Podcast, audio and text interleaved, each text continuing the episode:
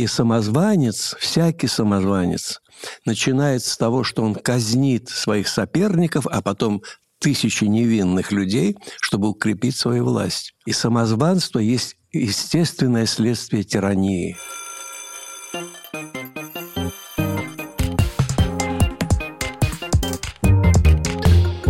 Привет, меня зовут Катя Суверина, я редактор издательского отдела «Музей Гараж». Привет, меня зовут Валерий Леденев, я работаю в научном отделе «Музея Гараж». И мы ведущие подкаста «Уроки МХК». Здесь мы разговариваем с авторами книг, которые вышли в издательстве «Музей Гараж». Каждый эпизод длится 45 минут, ровно столько же, сколько длится обычный школьный урок, но в отличие от неудобных стульев и строгой учительницы, мы попробуем провести идеальный урок в школе мечты и при этом попытаемся не подпасть ни под одну из статей Уголовного кодекса. На нашем сегодняшнем уроке мы обсудим обсудим советское кино, и в частности советского режиссера-новатора Сергея Эйзенштейна вместе с автором книги «Этюды об Эйзенштейне и Пушкине» потрясающим Наумом Михайловичем Клейманом. Наум Михайлович, добрый день. Добрый день. Здравствуйте. Наш урок сегодня посвящен кино, еще раз напомню вам об этом, и он длится 45 минут. Ну что, поехали? Да, начинаем. Но, Михайлович, а чтобы представить вас нашим слушателям, могли бы вы коротко рассказать о себе, а чем вы занимаетесь? Я занимаюсь историей кино довольно давно уже. Мне много-много лет. Вот скоро будет 85, чему я сам удивлен.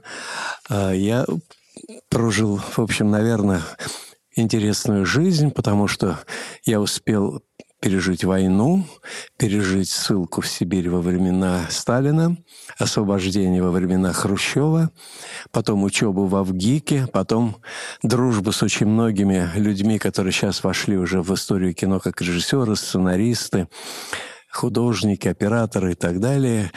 Потом я работал в Госальмафонде, Потом стал хранителем музея квартиры Эйзенштейна после смерти его вдовы.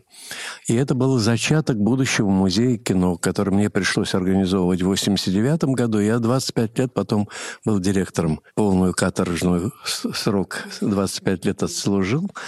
Вот. А теперь на пенсии и могу, наконец, заняться собственным писанием. Ваша книга вышла вот недавно, осенью 22 года, и если отталкиваться от метафоры урока, которая для нас ключевая, то э, вот чтобы наметить план этого урока, могли бы вы обозначить основные ключевые открытия, сделанные режиссером Эйзенштейном, которые важно иметь в виду сегодня, говоря о кино? Ну да, это очень трудно. Его считают одним из людей, которые превратили кино в настоящее настоящее искусство, он, конечно, не единственный, вот его поколение превратило базарный аттракцион, как когда говорили, движущиеся картинки, превратило в полноценное искусство, которое наследовало традиции всех других искусств. И вот главная заслуга Эйзенштейна, в отличие от его современников, в том, что он не столько искал специфику кино, сколько пытался показать, что кино — это законное дитя на Парнасе, что фактически все музы передали это новорожденному ребенку свои дары, и кино сочетает в себе возможности всех искусств. Это было немножечко, конечно, киноцентризм. Он даже одно время думал, что кино вообще заменит все искусства, как и все энтузиасты того времени. Но он был еще, кроме всего прочего, замечательным теоретиком и историком искусства. Он был очень крупным педагогом. Он сделал не так много фильмов, всего восемь с половиной. И два фильма его уничтожили в силу цензурных и других причин. Но так или иначе, то, что он сделал, главное, мне кажется, что в нем есть, он сочетает эпический дух, поэтическое начало и такую, я бы сказал, трагедийную от Шекспира и Пушкина идущую традицию, потому что это не кино развлекательное, это кино, которое пытается понять законы истории в самом широком смысле слова. Ну вот получается, что кино уже вот э, с э, даже э, первых опытов Эйзенштейна, а они относятся к началу вообще истории этого жанра, да, оно, судя вот потому, что вы, как вы описали, это уже как бы было большое искусство, и как известно, это одно из важнейших для нас искусств, да. Тем не менее, о кино очень мало рассказывают в школе. Ну, по крайней мере, я не помню, чтобы у нас такой был опыт. Не думаю, что ситуация с тех времен изменилась. Вот как вы думаете, почему э, это может происходить? И если бы про кино в школе рассказывали, может быть, общество было бы другим, как вы считаете? Я уверен, что было бы другим. Мы давно уже предлагали ввести в школе, хотя бы в старших классах, урок истории не только отечественного, но и мирового кино, потому что то, что открыли в 20 веке кинематографисты, не уступает тому, что делалось в литературе, в музыке, в театре. И познать опыт этого века, конечно, только через кино иногда только и можно, потому что кино запечатлело, особенно в документальных формах, ну и в игровом кино, и трагедии, и надежды, и какие-то процессы исторические. Но, к сожалению, считается, что кино — это для свободного времени, это интертеймент, развлечение, что не так, конечно. Я думаю, что со временем обязательно введут кино сначала в высшую школу, чтобы подготовить педагогов, а потом, когда будут педагоги кино, и в среднюю школу не могу вот такой вопрос не задать, который меня лично очень волнует. Все-таки а, современному зрителю, ну я тут, конечно, на свой опыт во многом ссылаюсь, намного проще воспринимать то, что снимается в современную ему или ей эпоху.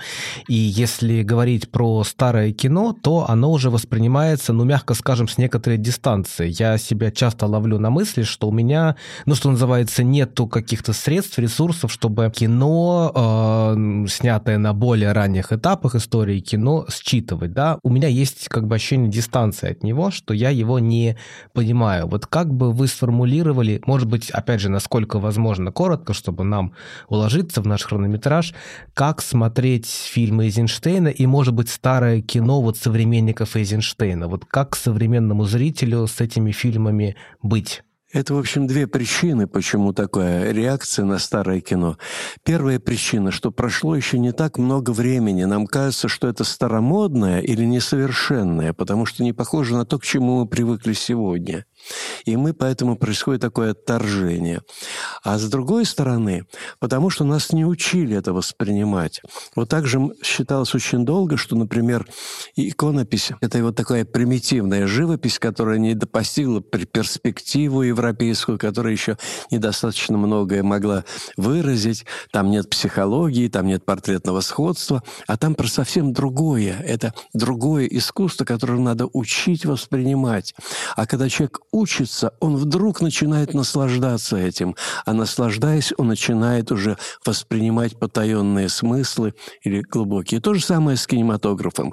Если научить человека считывать немое кино, оно ведь не немое, оно очень красноречивое, оно беззвучное – оно никогда не было совсем глухим, потому что там была музыка, иногда даже имитация шумов, но и даже без звука кино замечательно воспринимается как живопись или как графика, или как иллюстрация к литературе. Надо только понимать, как это считывать. А для этого нужно просто учиться.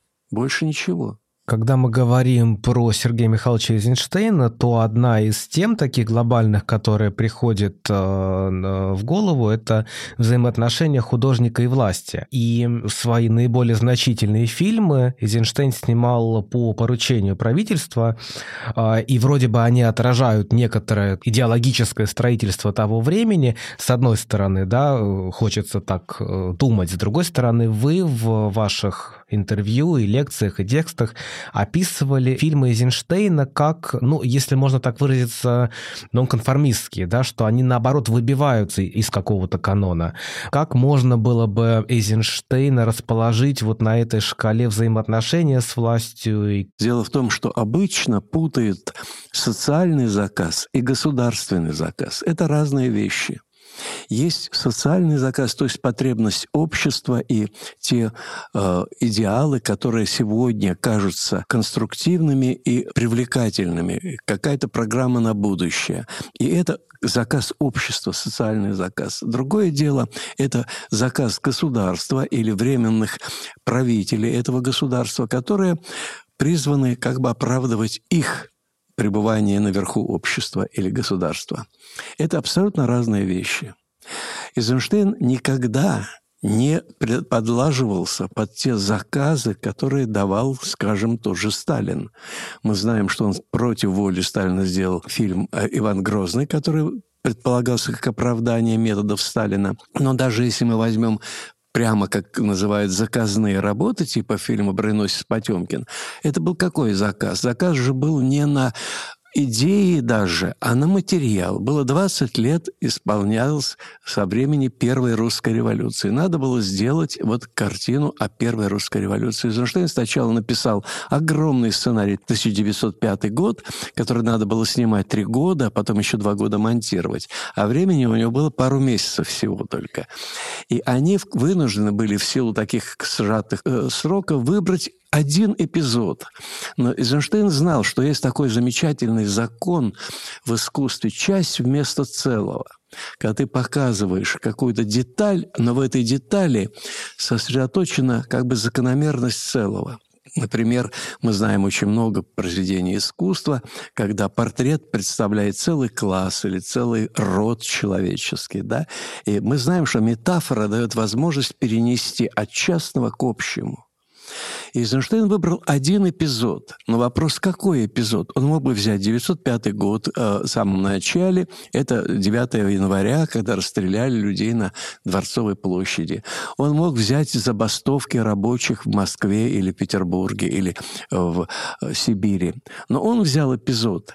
Но в силу, правда, обстоятельств, что это дело было в солнечной Одессе, и можно было снимать осенью еще при солнце, он взял эпизод восстания на броненосце Потемкин. Но почему именно этот эпизод?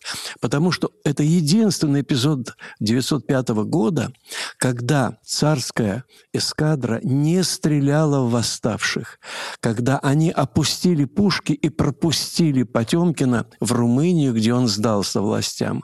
И Потемкин не стрелял. Эйзенштейн сделал фильм не столько о взаимных э, столкновениях и репрессиях, сколько от моменте счастья, когда можно не стрелять, и это вот самое «обнимитесь миллионы», все люди будут братья, которые были у Шиллера в «Оде к радости», о чем Бетховен написал девятую симфонию. Собственно, об этом фильм. Фильм совсем не во славу революции, а о том, что надо прекратить взаимное насилие, потому что одно насилие рождает другое насилие, и это бесконечный ряд. Вот пример социального заказа, который совсем не соответствовал бы, скажем, государственному заказу. Да? Который бы, может быть, требовал бы от показа героических революционеров. То, что потом сделали в 30-е годы, где мы видели Чапаева и других революционеров как творцов истории. А Эйзенштейн этого не сделал. И то же самое повторилось на фильме «Октябрь». Все думали, что Эйзенштейн сделает фильм о том, как под руководством большевистской партии был свергнут строй эксплуататоров. Эйзенштейн сделал вдруг картину, в которой был показан мещанский мир Зимнего дворца, жизнь царя как такого богатого мещанина, не понимающего движения истории. Но все деятели там, не только царские министры, э, министры Временного правительства, не только Керенский, но и Ленин, марионетки истории, потому что он знал, историю творит народ. И поэтому у него Ленин там смешной – и это была только первая половина его замысла. Он хотел сделать вторую серию, фильм о гражданской войне, где эта политическая комедия 17 года, начавшаяся в феврале и длившаяся до ноября, вдруг обернулась трагедией огромной страны, где свои стреляли в своих, и эта вторая серия, написан сценарий, мы знаем, как это было. Это был бы трагический фильм – но он кончался тем, что крестьянин проводит первую борозду и начинается новая жизнь. Вот это разница между социальным заказом и исполнением государственного заказа. Вот что значит сила интерпретации, потому что я вспоминаю, как мы проходили Зинштейна на первом курсе факультета культурологии. Это было в рамках истории Отечества.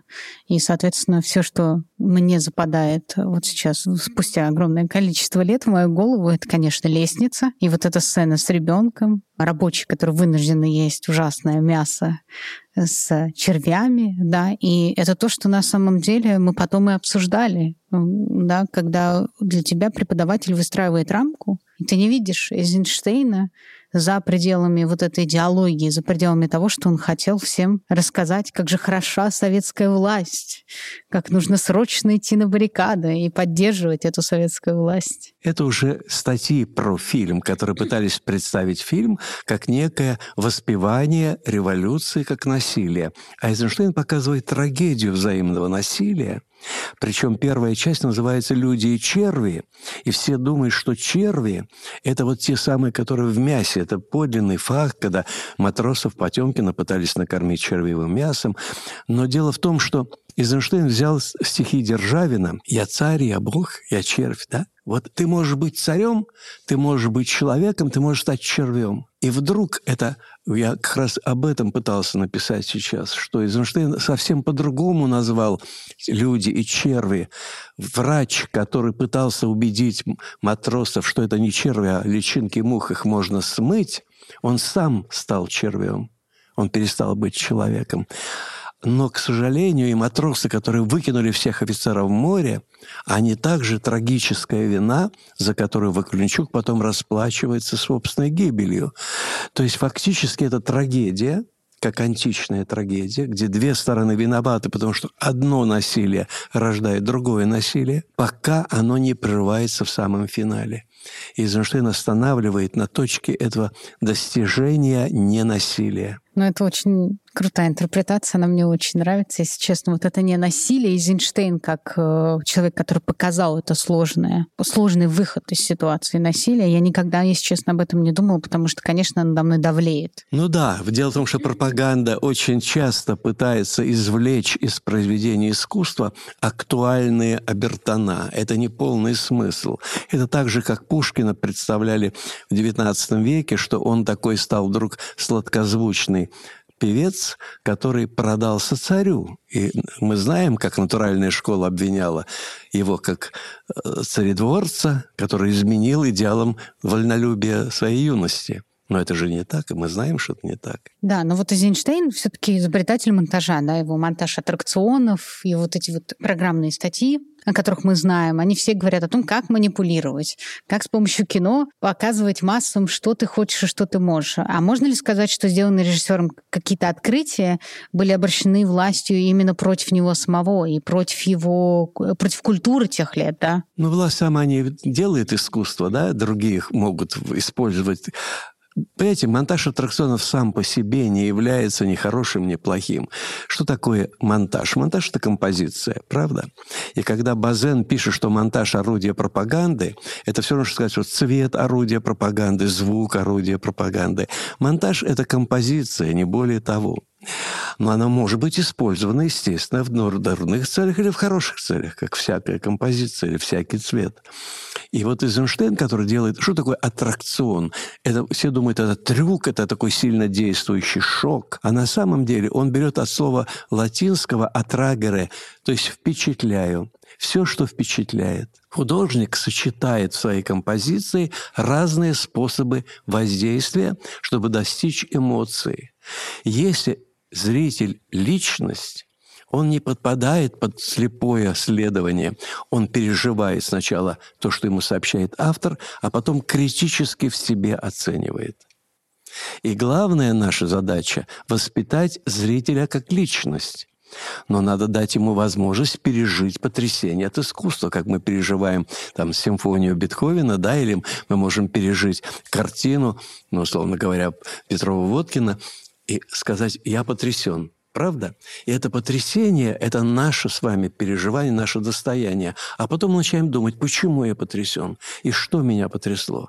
Вот Эйзенштейн и хотел с помощью катарсиса, и он даже говорил экстаза, воспитать в зрителе человечность. Как неудивительно. Это великое гуманистическое искусство, которое использует сильные средства. Это не Чехов с его полутонами, это Шекспир с его резкими движениями.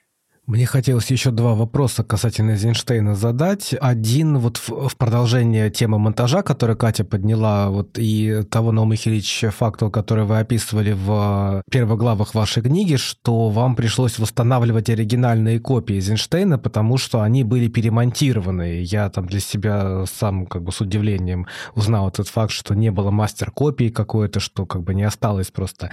И еще учитывая этот вот постоянный лабораторный характер работы Эйзенштейна, Эйзенштейна, что он сам пере, всегда перекомпоновывал, редактировал свои рукописи и фильмы тоже, да, вот тот а, смысл эйзенштейновский, а, который вы вот так прекрасно описали, фактически вот как бы научив нас, да, смотреть Эйзенштейна за несколько минут, насколько пришлось как бы долго идти к какому-то вот этому оригиналу, что ли, Эйзенштейна? Это был очень длительный путь, и, надо сказать, не очень легкий, потому что мы сначала ведь не знали, что мы смотрим искаженные копии. Нам в Авгике показали то, что до нас дошло, дважды сокращенное и перемонтированное. Сначала немецкой цензурой в 26 году, а потом советской цензурой в 50 году, где были переделаны титры, где были переставлены кадры, где были выброшены самые сильные куски, в частности, вот гибель мальчика на лестнице, выбросили. Немцы, которые говорили, ах, после Первой мировой войны, это фильм, возбуждающий жестокость, потому что показывает жестокость жестокие сцены. Это был не протест против убийства невинных детей, да? Это самая слезинка ребенка, который писал Достоевский, который покупается цена прогресса. А вместо этого они выкинули, как и многие другие, ну и, конечно, флаг. Я говорю, вот красный флаг, да, над Потемкиным был поднят красный флаг, но он был флагом свободы, он не был флагом крови. И это надо тоже понимать. Эйзенштейн, когда покрасил его, он э, от руки покрасил в черно-белом кино, он знал, что в этот момент будет именно идея свободы. Главное, за что были одесситы и матросы одновременно. Но, к сожалению, нам пришлось собирать этот фильм по кусочкам. Из разных стран были привезены разные копии. В нашей стране было несколько разных копий. И вот, собственно, для меня произошел пересмотр Эйзенштейна в процессе реконструкции его фильмов, когда мы поняли, что когда восстанавливается монтажная связь, возникает та мысль, которую вкладывал Эйзенштейн, а не та лакуна, которая возникла вырванных кадров цензурой. И надо сказать, что вообще мы иногда поверхностно судим по материалу, думаем, что это идея. Это разные вещи. Материал может быть довольно жестоким, а идея может быть гуманной. Потому что композиция преодолевает материал. И когда Эйзенштейн снимал фильм «Октябрь», он даже выдвинул такой жуткий тейс, он сказал «презрение к материалу». Не надо быть рабом материала, не в том смысле, что он презирал события 17 года, но нельзя быть рабом материала. Материал должен быть переработан, и тогда мрамор превращается в человеческую кожу да, в скульптуре. Когда мы видим скульптуру, мы понимаем, что он трепещет, этот мрамор, как человеческая кожа. Вот это искусство. Но, к сожалению, я должен сказать, что до сих пор еще люди живут мифами о фильме, созданными прессой и пропагандой, а не фильмом. Ну, то есть надо смотреть первоисточник, да, а не как бы обращаться к пересказам каким-то. Конечно, надо все время пересматривать искусство. Нам же тоже многое говорили неправильно о том, что такое даже те же самые иконы, которые говорили, что это пропаганда э, мракобесия, да, или когда нам объясняли, что огромная композиция «Бурлаки на Волге» — это вот такой крик о подавленном русском народе. Действительно, там Дубинушка, и там действительно сострадание этим людям. Но это входит в целую систему образов передвижников. Это тоже надо понимать. И это очень важно, что Репин действительно выдал протест против людей, используемых как тягловая сила. И в то же время мы видим, что там такое единство людей, ландшафта, Волги, сила и слепая. И в то же время там да, критический взгляд есть. Там же не только воспевание этого. То есть художник гораздо сложнее, чем его интерпретация в прессе. Вопрос продолжения предыдущего вопроса про взаимоотношения художника и власть. Эйзенштейн, он э, в какой-то момент э, впал в немилость, и была вот телеграмма Сталина о том, что товарищ Эйзенштейн потерял доверие товарищей. Потом он снова получил большой заказ вот на фильм э, про Ивана Грозного, и даже сталинскую премию получил какой-то момент. То есть вот он, получается, такими вот волнами его судьба складывалась, и он не пропал в котле этих этих репрессий, да, он остался жив, и вот тоже вопрос, который меня в подобных случаях всегда занимает, вот как можно было сохраниться в этом во всем? Это воля случая или что-то еще? Ну, это, я думаю, воля Божия, если говорить серьезно. А по сути дела, вот что происходило. Там, на самом деле, был захватывающий, это роман на самом деле, потому что они встретились, Сталин и Эйзенштейн, впервые в 29 году после фильма «Генеральный гениальная линия, и Сталин понимал, что Эйзенштейн гениальный художник, и как всякий тиран, он хотел, чтобы гений стал его летописцем. Поэтому, как мы подозреваем, он хотел, чтобы Эйзенштейн стал его биографом на экране, так что, что потом сделал Чаурели, потому что Эйзенштейн все время уклонялся от этого. Он не хотел становиться биографом тирана. Он уже в 29 году, как вспоминала его вдова, написал в дневнике «Варварство сталинизма». То есть он понял Сталина очень рано. Но Сталин пытался его всячески обаять и сохранял до последнего в надежде, что он его сломит. И когда Эйзенштейн был в Мексике, и он понимал, что он не может жить за пределами России, потому что не только что он был настоящий патриот, не записной, не, не показной, но и потому, что он всеми корнями был связан с русской традицией, начиная от иконописей Пушкина и кончая вот, Достоевским, Толстым и его современниками. Но там он пришел к выводу, что он может сделать фильм о восстании негров на Гаити, трагическая история революции черной, так называемой. И он придумал фильм, который назывался «Черное величество», о перерождении революционного вождя в деспота, как это случилось в XVIII веке. И это стало известно какому-то нашему, видимо, агенту, сообщили Сталину, об этом, поэтому и пошла телеграмма немедленно вернуться, потому что Сталин почему-то решил, что фильм о нем будет. А это была метафора о перерождении революционного вождя в деспота. Ему пришлось оставить незаконченную картину мексиканскую, вернуться в Советский Союз. И это не так легко было потом завоевать доверие Сталина, потому что ему отказывали один за другим, не, не велели делать то один фильм, то другой фильм. И только Александр Невский поправил его положение официальное, хотя когда смывали «Бежен лук», он был на грани ареста. И тогдашний министр кинематографии Шумяцкий хотел, чтобы Эйзенштейна арестовали, и даже подписал приказ об его аресте, чем превысил свои полномочия. Сохранилась эта бумага. На этой бумаге даже есть подписи Кагановича и Ворошилова. Третьим подписал Молотов, но спохватился и зачеркнул. Видимо, узнал, что Сталин дал указание «дадим еще один шанс ему снять фильм». И ему предложили оборонный фильм, поскольку в это время поднимал голову фашизм, и действительно Эйзенштейн понимал, что война вот-вот на пороге, он сделал Александра Невского именно как фильм о том, что нельзя дрогнуть перед лицом агрессии и перед лицом зла.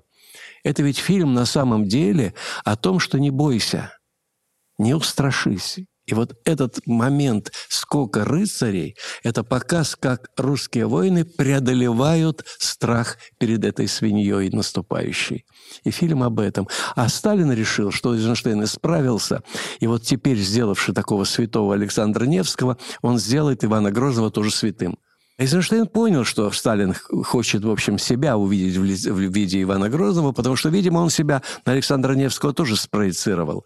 Решил, что Эйзенштейн его имел в виду как полководца. Вот, и решил, что Эйзенштейн исправился. Даже ему не мало того, что дали орден Ленина, ему, его назначили худруком Мосфильма в это время. И он запустил несколько молодых режиссеров благодаря этому. Но как только во время войны Эйзенштейн начал снимать Ивана Грозного, он понял, что это будет не просто там памфлет, да, где он просто будет обличать злого, больного тирана, а он сделал трагедию, трагедию незаурядной личности. Поэтому в первой серии такой Иван, который внушает надежду, что можно освободиться от иго татарского, что можно сделать великую Россию. И он впадает в опричину, как в болезнь и в грех. И отсюда начинается падение. Не случайно ведь Белинский назвал Ивана Грозного «падший ангел». И Эйзенштейн делал вот этого именно падшего ангела, которого он в конце фильма не только обличил, но и пожалел. Что же ты загубил в себе великую личность? Как ты загубил страну, он погубил Россию. Началось смутное, смутное время, началось в результате, собственно, Ивановского царства, да? И он потерял Балтику через две недели после того, как вышел к морю. То есть все его победы оказались мнимыми. После первой серии Сталин не понял замысла Эйзенштейна, и поэтому он получил первую премию. Но вторая серия его привела в ярость. И понятно совершенно, что он не хотел репрессии, тем самым он подтвердил бы правоту Эйзенштейна. Он выбрал хитрую тактику. Он разрешил ему испортить вторую серию, не доснять третью, а вырезать оттуда и пиропричников, и э, печное действо, где обличает Ивана как тирана, да? а доснять Ливонскую войну и сделать в конце победный выход к морю. Эйзенштейн отказался портить свой второй шедевр после Бренуса Потемкина. Это все-таки была вторая вершина, как говорил Михаил Чером. Эйзенштейн всеми силами тянул время, чтобы не вернуться на студию, и он знал, что он умрет в 50 лет, и он умер 50-летним, так и не испортив вторую серию и не досняв третью. Я просто впечатлен этой историей, тем, что он был там буквально в полушаге от ареста, истории вот с отказом Молотова подписать, потом э, описание фильма, я, честно признаюсь, под впечатлением. Абсолютно, это легендарное, как, это как, как легенда звучит о том, что как будто Эйзенштейн, он, он, он знал, как только мне исполнится 50 лет, я умру, главное дотянуть. Главное дотянуть и не сдаваться как художник, не идти на поводу того, чтобы делать какой-то, ну там, не знаю, пропагандистский штамп или пытаться, значит, потакать тирану. Ну да, и к самым граням истории настолько близко приближаться, что вот э, фактически проектируемые тобой кадры становятся носителем истории, да, и вот они фактически как бы манипулируют, что ли, восприятием истории современности. Это тоже потрясающе на самом деле. Достаточно подробно в первой части вашей книги вы описываете текстологию работы Эйзенштейна, да, и при этом вы очень плотно занимались несколько лет э, Пушкиным и текстологией Пушкина. И вообще подчеркивали, что вы у пушкинистов учились. Вот э, чем был вызван интерес именно к пушкинистике ваш, Наум Михайлович? Ну, начало все с того, что это самая авторитетная школа, самая успешная школа текстологии, потому что они в течение уже больше века не только издают Пушкина, который при жизни ведь фактически не был издан и не был понят. И только в 20 веке мы начали понимать, что такое для нас Пушкин, при том, что да, Аполлон Григорьевич сказал, Пушкин наше все. Да, конечно, Достоевский сказал на открытии памятника, что это всемирная отзывчивость Пушкина, есть формула русской культуры. Все это так. Но это была верхушка общества. Народ не понимал. Все любили сказки Пушкина.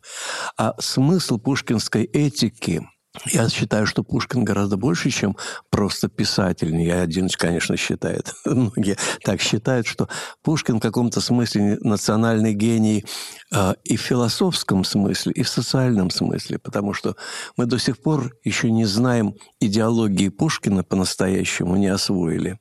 Хотя есть огромная литература о Пушкине. Вот каждый год мы приближаемся все ближе и ближе.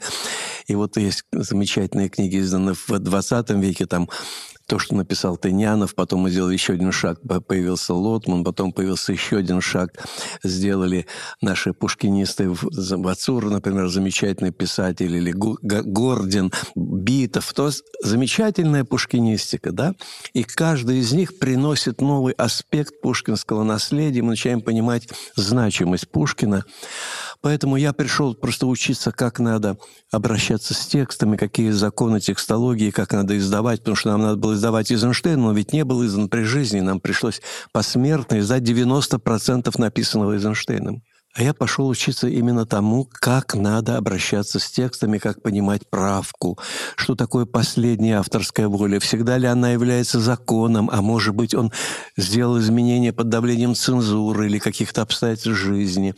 Там, на самом деле, у Пушкина сложная текстология. Под разными причинам она менялась, да, тексты менялись. И до сих пор мы не издали Пушкина так, как он сам хотел, потому что он не успел издать предсмертное издание у него должно было быть. И лирики мы сейчас читаем в перемешку его антологические стихи с его альбомными стихами, его любовную лирику, его гражданскую лирику, причем расположенную по хронологии. И иногда черновики в перемешку с оконченными Пушкин бы нас высек за такое издание, я думаю. И вот когда я начал понимать, что так же, как у Эйзенштейна, мы фактически читаем не только не то, что сделал сам автор, а интерпретацию более позднего времени. Очень трудно иногда снять эти очки, которые нам надели иногда вполне достойные люди, но они так понимали в силу своего времени, а у нас уже другой исторический опыт. И мы должны перечитать Пушкина, понимая то, что пережило человечество за все эти годы, уже века. И оказывается, что в Пушкине очень много действительно пророческого. Все думают, что Пушкин написал пророка, ну, как метафору. А он не случайно написал другу Плетневу «Я пророк, душа моя, действительно пророк». А что он считал пророчеством? Он написал трагедию Борис Годунов накануне восстания декабристов, зная, что если декабристы победят, то начнется террор, как это было во французской революции. И самозванец, всякий самозванец, начинает с того, что он казнит своих соперников, а потом тысячи невинных людей, чтобы укрепить свою власть. И самозванство есть естественное следствие тирании, предыдущей тирании. Таким образом, тиран Иван Грозный, полусамозванец Борис Годунов, якобы избранный волеизъявлением народа, и абсолютный самозванец Гришка Отрепьев, на самом деле звенья одного процесса. И если бы декабристы победили, скорее всего, Пушкин выступил бы, как его любимый поэт французский Андре Шинье, против будущего диктатора и, наверное, погиб же. Погиб так же, как Андре Шинье. Вот, собственно, это моя гипотеза, если хотите, которая э, заставила меня перечитывать и до сих пор перечитывать Пушкина. Я далеко не закончил его перечитывать и понимать, и я знаю, что еще очень много надо интерпретировать заново, чтобы понять послание Пушкина нашему времени. Я хотела тоже спросить про Пушкина. Для меня, как для человека, который преследует э, идеалы современной философии, то есть какие-то феминисткой, например, повестки или повестки деколониальные, для меня, конечно, Пушкин человек ужасный. Во-первых, он навязанный, потому что когда вот ты например, разговариваешь с 20-летними студентами, они его не понимают. Потому что для них это вот то, что преподают в школе, это какое-то насилие сплошное, да, и они не могут найти этот общий язык, он им не отвечает. Пушкин как бы снобистски молчит для них, да, и он стоит на каких-то очень высоких позициях. Вот. С другой стороны, у него, мне все время казалось, что у него какие-то плоские женские образы, которые никак не действуют, ничего не могут, они такие объективные, да. И кажется, что вот Зачем нам в 21 веке Пушкин? Вот, Наум Хиль, зачем нам Пушкин? Я думаю, Пушкин нам спасительная фигура, потому что надо его перечитать вне учебников, вне всяких интерпретаций. А вот прочитать самого Пушкина. Давайте мы начнем с феминистских, да? Если уж зашел разговор о героинях. Обратите внимание, что во всех поэмах Пушкина главный герой не Олега, которым «Цыгана» называется поэма, не Олега. Это опера Рахманинова Олега. А у Пушкина кто героиня? Черкешенко, да, или в «Кавказском пленнике», или Мариула, его любимая, да, которая вдруг обратилась в героиню цыган, а из нее вышла Кармен, между прочим. Вы знаете, что Кармен на самом деле Мериме сначала перевел поэму Пушкина на французский язык, прозою, а потом написал свой Кармен. И Кармен есть фактически и на бытие Земфиры. Да? Вот смотрите, что оказывается. Черкешенко благородная освобождает любимого, жертвует собой и своей любовью ради его свободы. Старый цыган говорит, Олег, ты для себя лишь хочешь воли, а свободная любовь Земфира, оказывается, ему не годится, и он ее убивает, да? А это что, не метафора? А что такое Полтава? Перечитайте Полтаву. Нам в школе говорят, что она написана ради картины Полтавского боя. Главный герой Петр, да? А знаете, что последние строки, строки Полтавы? Оказывается, в последних строках Полтавы рассказывается о том, что Кобзарь поет любовные стихи Мазепы. Мазепа проклят церковью.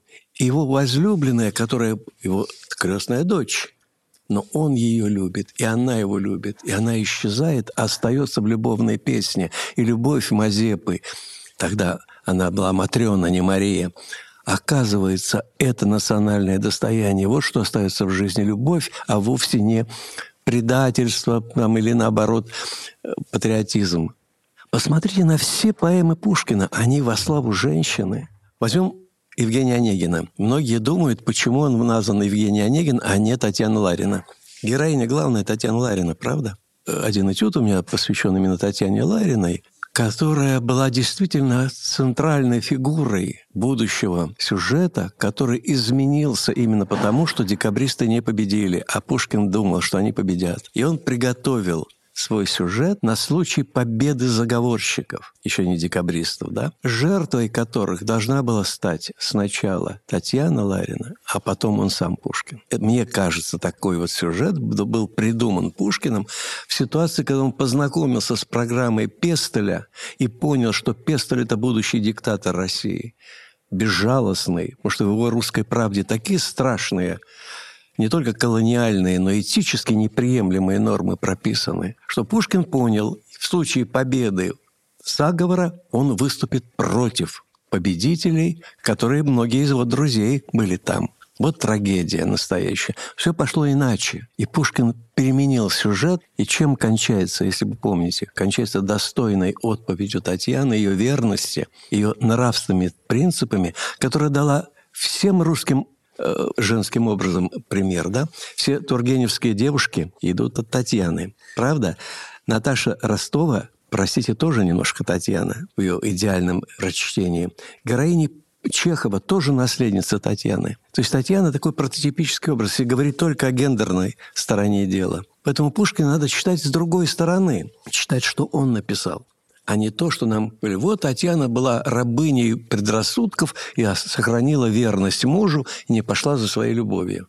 У нее гораздо большая, я бы сказал, мораль.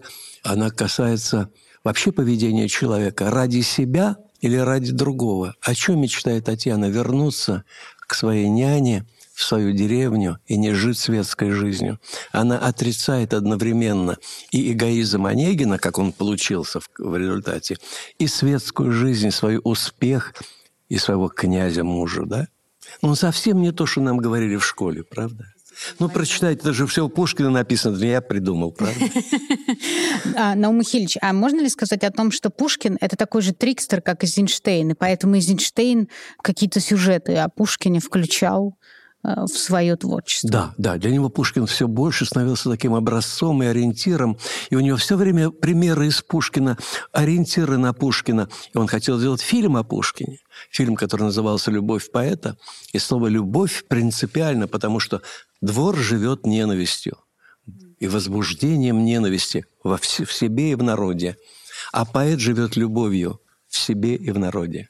Не могу не спросить как бы о том, что прям вот хочется мне э, узнать. Мы знаем, что и Пушкин э, оставил множество рисунков, и графическое наследие Эйзенштейна, оно огромное, и насколько вообще было типично для режиссеров тогда рисовать. Вот э, рисунки Эйзенштейна — это что-то, что укладывалось в какую-то традицию, или это как бы какая-то практика вот именно Эйзенштейну свойственная? Ну, вообще режиссерам кино свойственно, пусть коряво, но рисовать кадры, то, что называется раскадровка.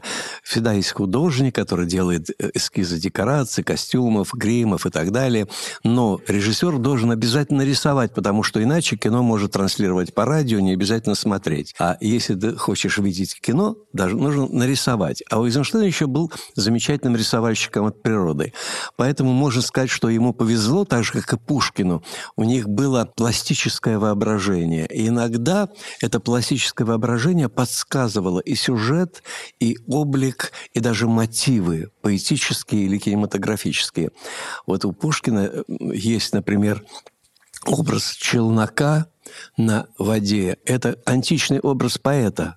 Поэт-рыбак – это еще э, античный образ. И Пушкин все время его варьирует, можно увидеть. Вот там у меня есть один этюд как раз об таком наброске таинственном, когда порой воспоминания, где Пушкин рисует лодку на тихой воде, как некое мечтание о тихой заводе, где он кончит свои дни. И ты начинаешь понимать, что Пушкин сначала нарисовал, а потом нашел слова, как это выразить. Так что Эйзенштейн, как и Пушкин, мыслил одновременно и живописно, и словесно, и музыкально, и ритмически. То есть они мыслили комплексно об искусстве. И это в этом их сила у рисунков Эйзенштейна очень характерная графика, да, то есть они очень такие четкие по стилю, то есть такое ощущение, что это просто какое-то развитие определенной стилистики именно в графике было. Конечно, да, он очень любил Домье, очень любил вообще карикатуру XIX века, очень ценил графику средневековую, особенно Кало, Жака Кало, который для него был образцом графического искусства – ну, Леонардо да Винчи, естественно, которого, с которым его сравнивали всегда по комплексности его дарований. Так что Эйзенштейн считал, что язык графики – один из универсальных языков человечества, где можно прочитать то, что не выразить словами. Наум Михайлович, большое вам спасибо. Вы открыли нам сегодня много чего интересного. То, что для нас закрыла школа. Мы будем считать, что школа к этому вернется. Звонок прозвенел, и урок наш закончился. И у нас, Валера, очень мало времени есть для того, чтобы обсудить, на самом деле, очень много, да, но я считаю, что даже несмотря на мое внутреннее сопротивление Пушкину, которое вот до сих пор есть, потому что, может быть, мы изнасилованы этой школой, нам на Михильевич возвращает сложность о фигурах, которые, казалось бы, очень хорошо определены внутри популярной культуры и внутри вообще э, как бы каких-то образовательных стандартов, например. Потому что все прекрасно знают, вот Эйзенштейн, вот Пушкин, вот у нас аэропорт есть, который имени Пушкина назван, да, вот все хорошо. Но не все так просто. И э, в этом, мне кажется, огромная прелесть и огромное, огромное значение и смысл. И для меня вот одним из главных таких выводов э, с этого урока и по прочтении книги Наума Хилевича было умение и необходимость а, всматриваться, вчитываться в первоисточник, возвращаться к нему, перечитывать, пересматривать и, возможно, видеть какие-то пласты, смыслы, какие-то значения, которые которые там могут быть, которые действительно не совпадают с теми культурными консервами, а, за которые часто как бы мы принимаем творчество и известных авторов и режиссеров. Вот это вот как бы умение искусства видеть, да, это вот, наверное, то, чему нужно учиться. И спасибо огромное Анауму Хиличу за сегодняшний вот урок такой искусство видеть разных авторов. Всем э, спасибо, дорогие слушатели. Это была Катя Суверина, редактор э, издательского отдела музея «Гараж». И Валерий Леденев, сотрудник научного отдела музея «Гараж». Читайте книжки. Подписывайтесь на нас на тех платформах, на которых вы нас слушаете, оставляйте комментарии, пересылайте ссылки друзьям, шерьте их в ваших соцсетях и спасибо, что были с нами.